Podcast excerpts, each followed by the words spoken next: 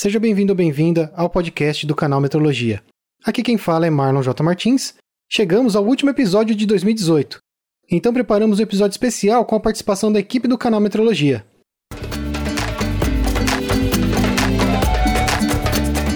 Canal Metrologia, seu podcast na medida certa.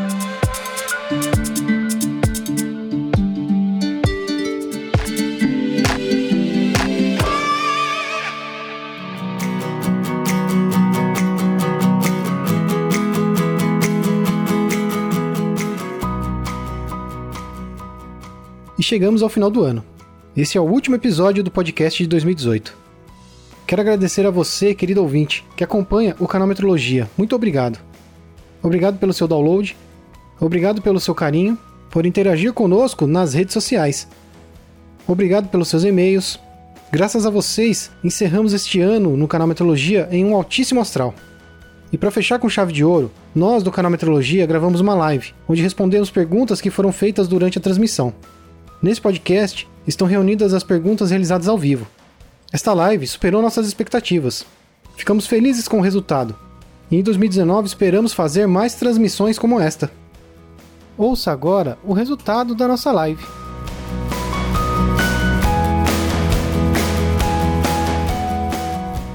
E a gente teve uma pergunta do Valdir Rodrigues. Ele pergunta qual vai ser a constante que vai ser utilizada na substituição do quilograma.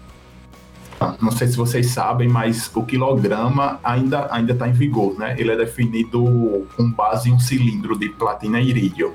E aí esse cilindro é o nosso referencial. É o único objeto no mundo que tem exatamente um quilograma.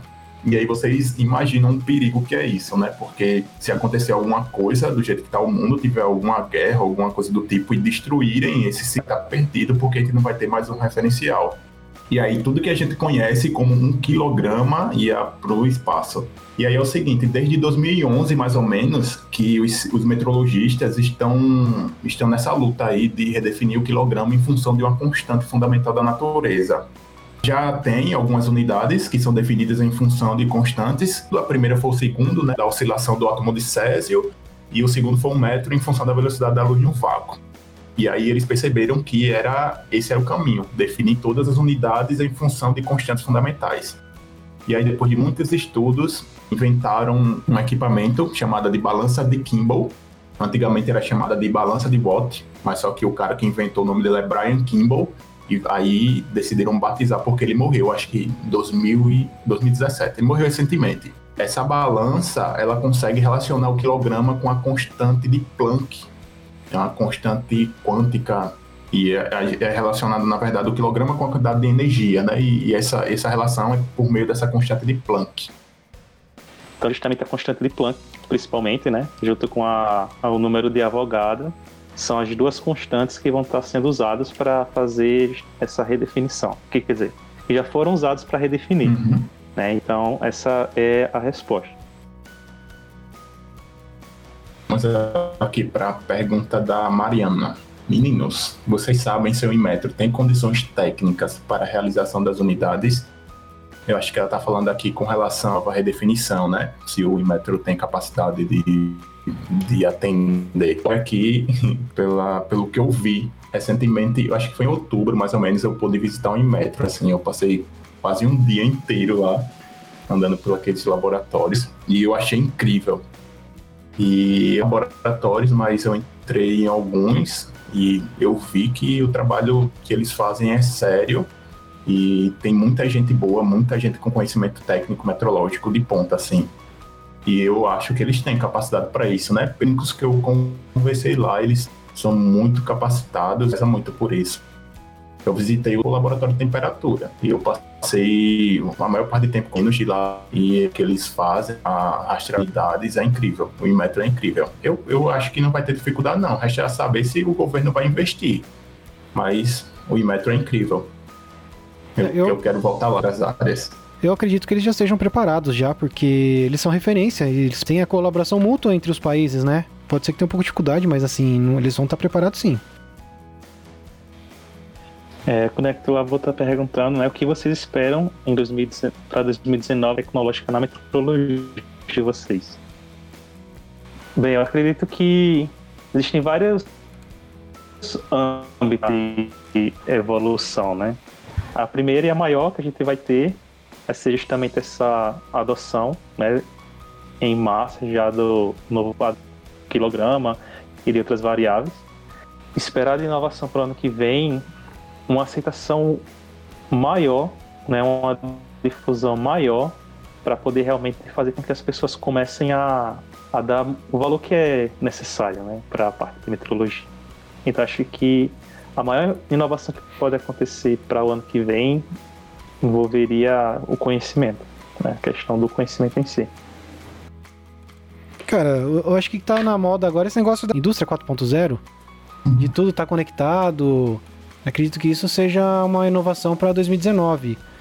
Você ter todos os seus instrumentos de medições conectados. Não sei se isso chega logo no Brasil, mas dependendo da empresa, você já vai ter essa, essas inovações, né? Da indústria 4.0. Tem na área dimensional, que eu estou vendo também que é um, um, que é a tendência, eu para instrumentos saindo de instrumentos por imagem, é, substituir uma máquina de medir por coordenadas né, que é com, alguma sessão com base em precisa tocar o objeto para poder realizar aquele tipo de medição. Eu, eu vejo que, que eles estão investindo em imagem, né, então escaneia de alguma forma, aí aos poucos acho a gente vai, vai ver com mais frequência isso na, inserido na indústria ou em qualquer lugar. Claudia aqui está falando, será que a indústria 4.0 não vai afetar o sistema meteorológico? Essas conexões não acabariam a parte física da metrologia? É, cadê? Será que perderia a, a utilização de paquímetros e outros instrumentos?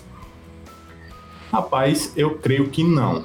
Na verdade, esses instrumentos assim mais simples, eles teriam que se adaptar. Até já tem, tem, por exemplo, é, paquímetros digitais que ele já tem um, um dispositivozinho ali de, é, eletrônico para você transmitir os valores que está sendo medido, né? Então, o operador meio que vai manusear esse paquímetro e o, o valor da medição já vai direto para a central, lá para o computador central. É, na prática você vai ter mais confiança, né? Tem muito paquímetro, tem muito instrumento de medição que já é wireless, né? Porque hoje em dia o que acontece? A pessoa mede e ela anota em algum lugar. Você não teria essa anotação. Então você. Esse risco de, de transcrever o dado errado não existiria. Acredito que você vai ter mais confiança nas medições que vão ser feitas, né? Na verdade, vem para melhorar, né? Sim. E tudo vai depender, por exemplo, da aplicação, né?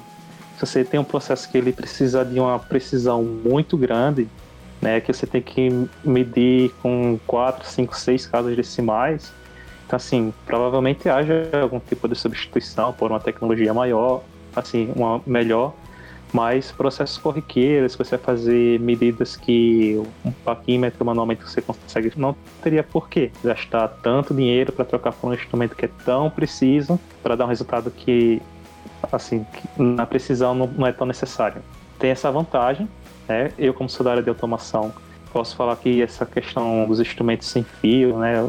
Ou seja, eles vêm com uma pegada forte, que são instrumentos que você vai ter uma economia, por exemplo, até na parte de construção, né? Que você vai economizar um bocado com em não colocar, por exemplo, fiação de um lugar para outro, não vai ter o risco de perder a ligação do instrumento um instrumento crítico, por exemplo, do processo. Então, acaba tendo essa vantagem, como o Marlon disse, de você não escrever errado e nem perder um dado.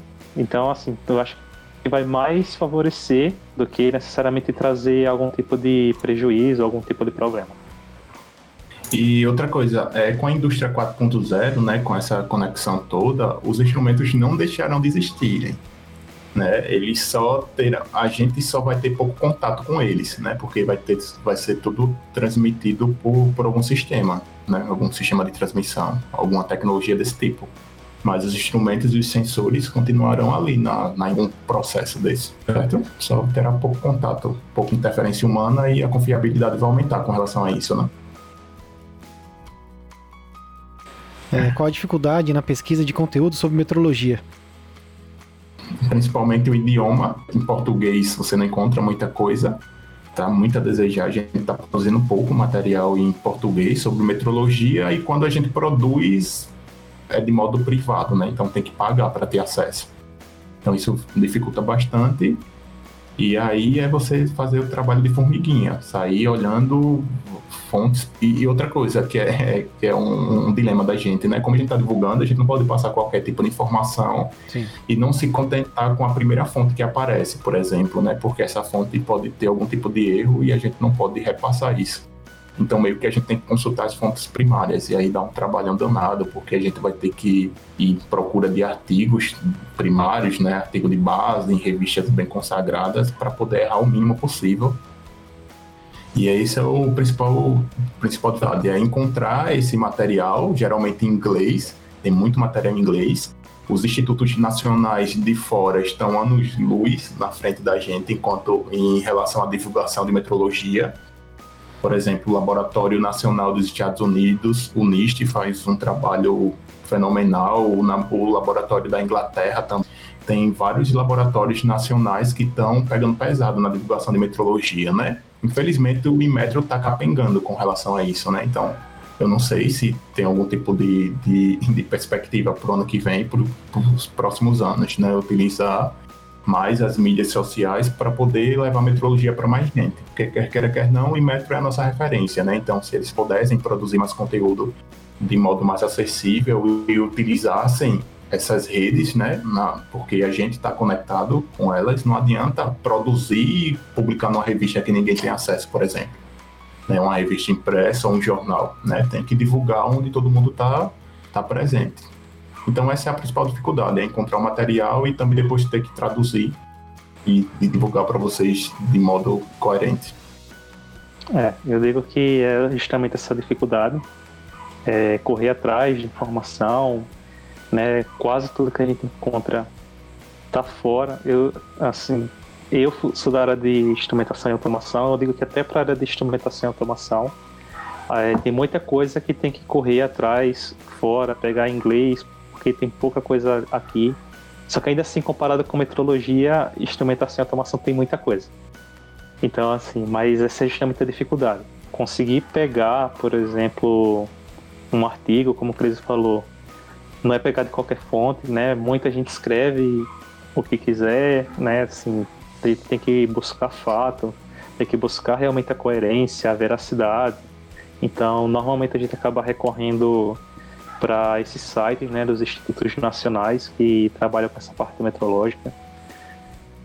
E muitas vezes o conteúdo lá não é tão simples de entender, então para a gente conseguir muitas vezes produzir material, a gente tem que ler, reler, manda para o outro e pergunta, ah, entendeu o que disso aqui? A gente teve um desafio muito grande nesse ano que foi produzir a Semana da Metrologia, onde a gente tipo, aí na iminência de ter essa essa parte do, da revisão do quilograma, então assim, a gente queria fazer algo para deixar marcado isso.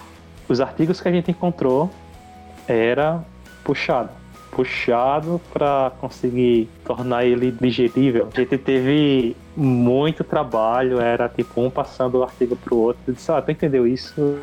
Vou dizer ali isso aí, o foi que tu entendeu? Aí a pessoa diz, ah, eu entendi isso. Aí diz, ah, mas eu entendi desse jeito. Então, assim, a gente começava a discutir, a ver como era. Então, assim, exige um trabalho. Né? A gente faz esse conteúdo, mas exige um trabalho, exige um esforço, exige uma dedicação, né? A gente seria muito bom se a gente simplesmente sentasse uma horinha, produzisse material, né? Tipo, gravasse o vídeo, fizesse tudo em uma horinha e já deixasse pronto para vocês. Mas não, existe muito aquele vai e volta.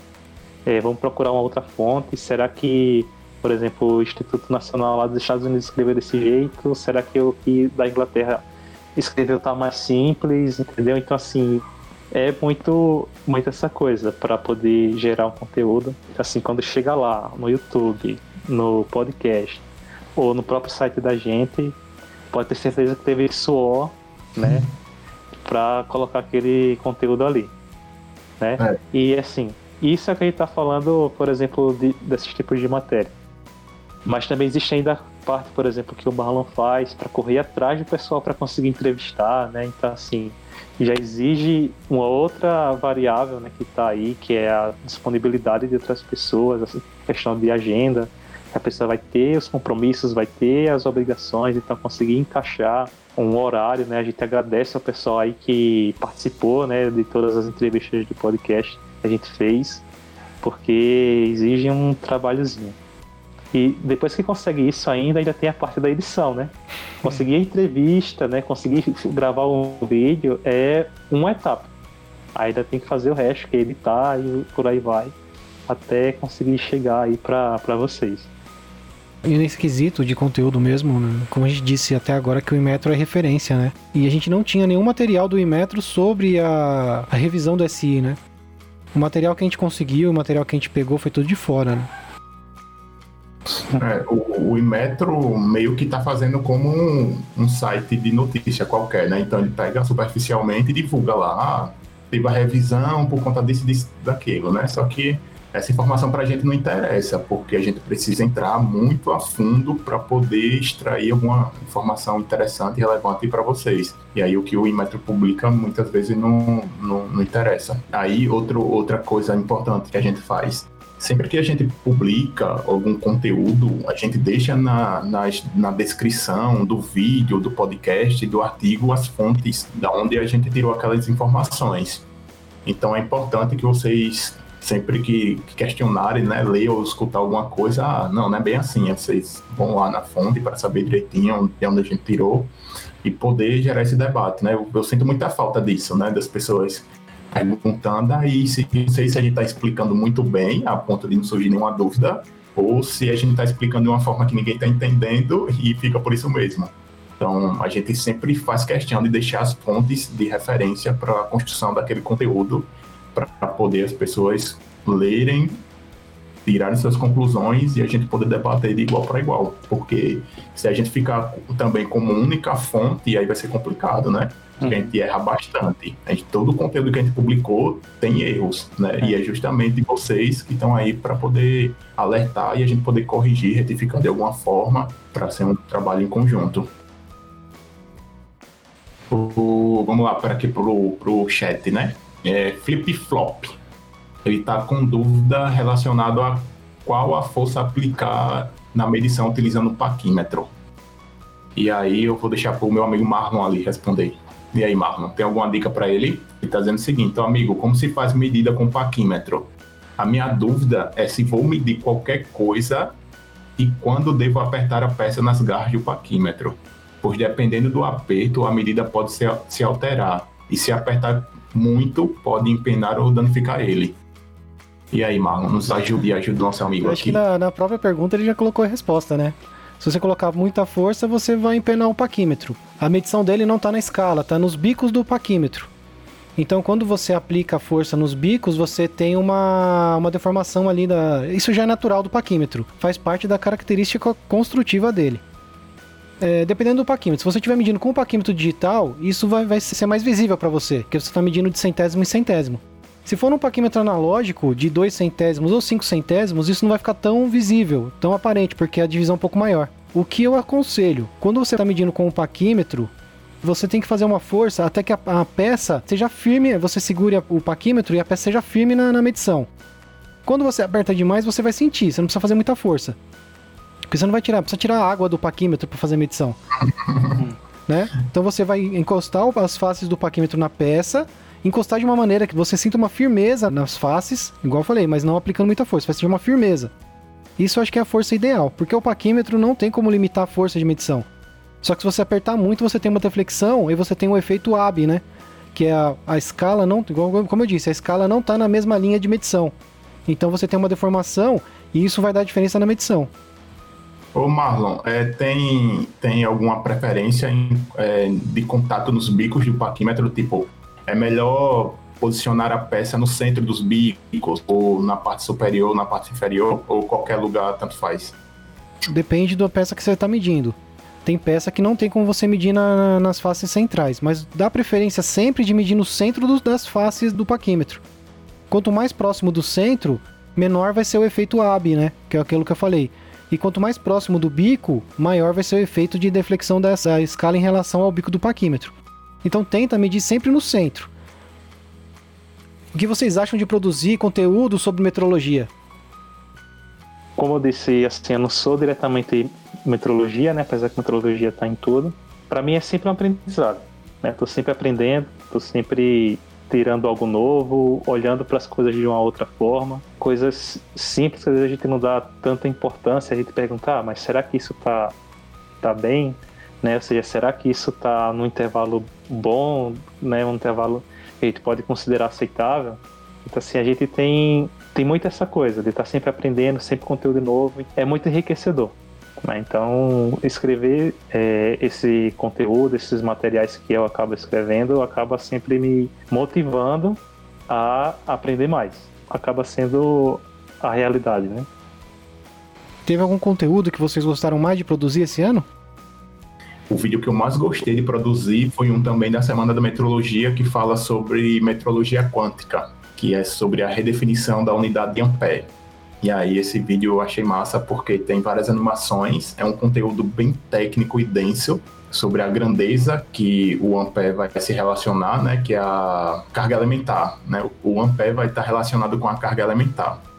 E aí criaram um, dispositivo chamado de bomba de único elétron, que esse dispositivo basicamente vai manipular de um em um único elétron, vocês acreditam? Então essa bomba ela vai gerar uma corrente com, com esses elétrons que ela está separando, né? Então ela vai poder alinhar a quantidade de elétrons que ela quer e mover essa, essa fileira de elétrons e gerar uma corrente conhecida a partir daí.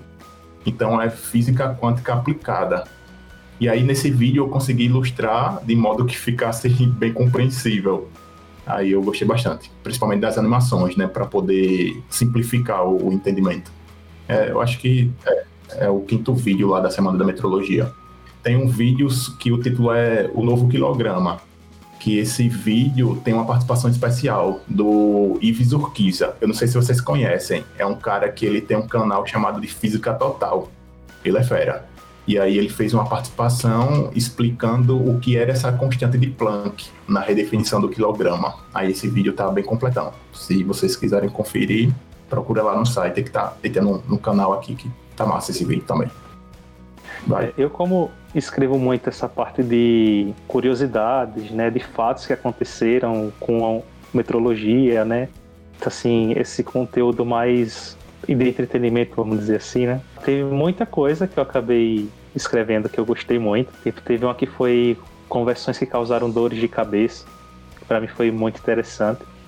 Né? O fato de escrever essas curiosidades, esses fatos, está fazendo com que eu sempre veja algo interessante, né? algo bom teve uma unidade de antiguidade, medidas de antiguidade, um artigo que foi é um dos artigos que é mais visto, né? A gente quando vê lá os gráficos é um dos artigos mais vistos, né? Tem sempre pessoal olhando.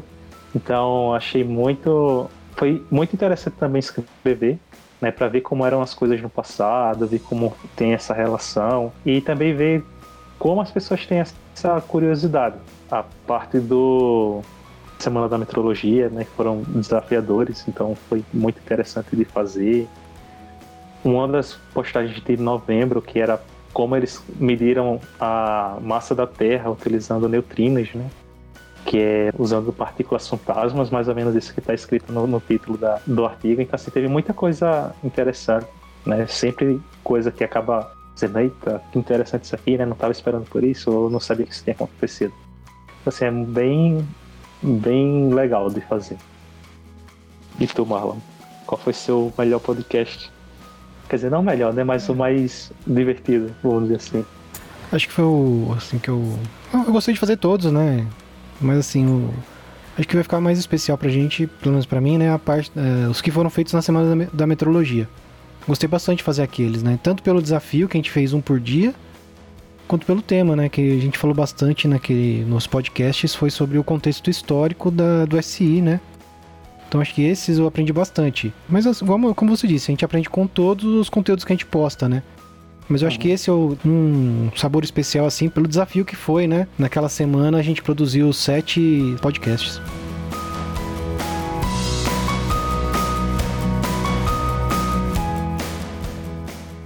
E este foi mais um episódio do podcast Canal Metrologia. Para mais conteúdo de metrologia, acesse canalmetrologia.com.br. Além do podcast, postamos artigos e vídeos. Contribua para manter o canal Metrologia no ar. É só se cadastrar no padrim.com.br e deixar uma contribuição mensal. Temos recompensas exclusivas para os apoiadores. Se quiser mais informações de como apoiar e quais as recompensas, vou deixar o link nas notas desse episódio.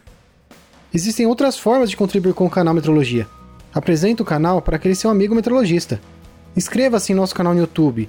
Deixe sua avaliação para este podcast na iTunes. Toda contribuição, seja ela paga ou não, é muito bem-vinda. Agora o podcast também está no Spotify, é só buscar por canal Metrologia.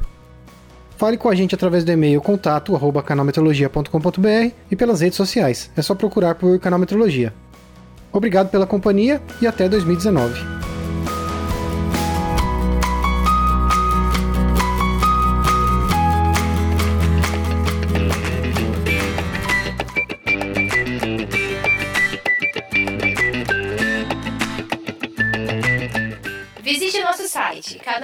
Canalmetrologia.com.br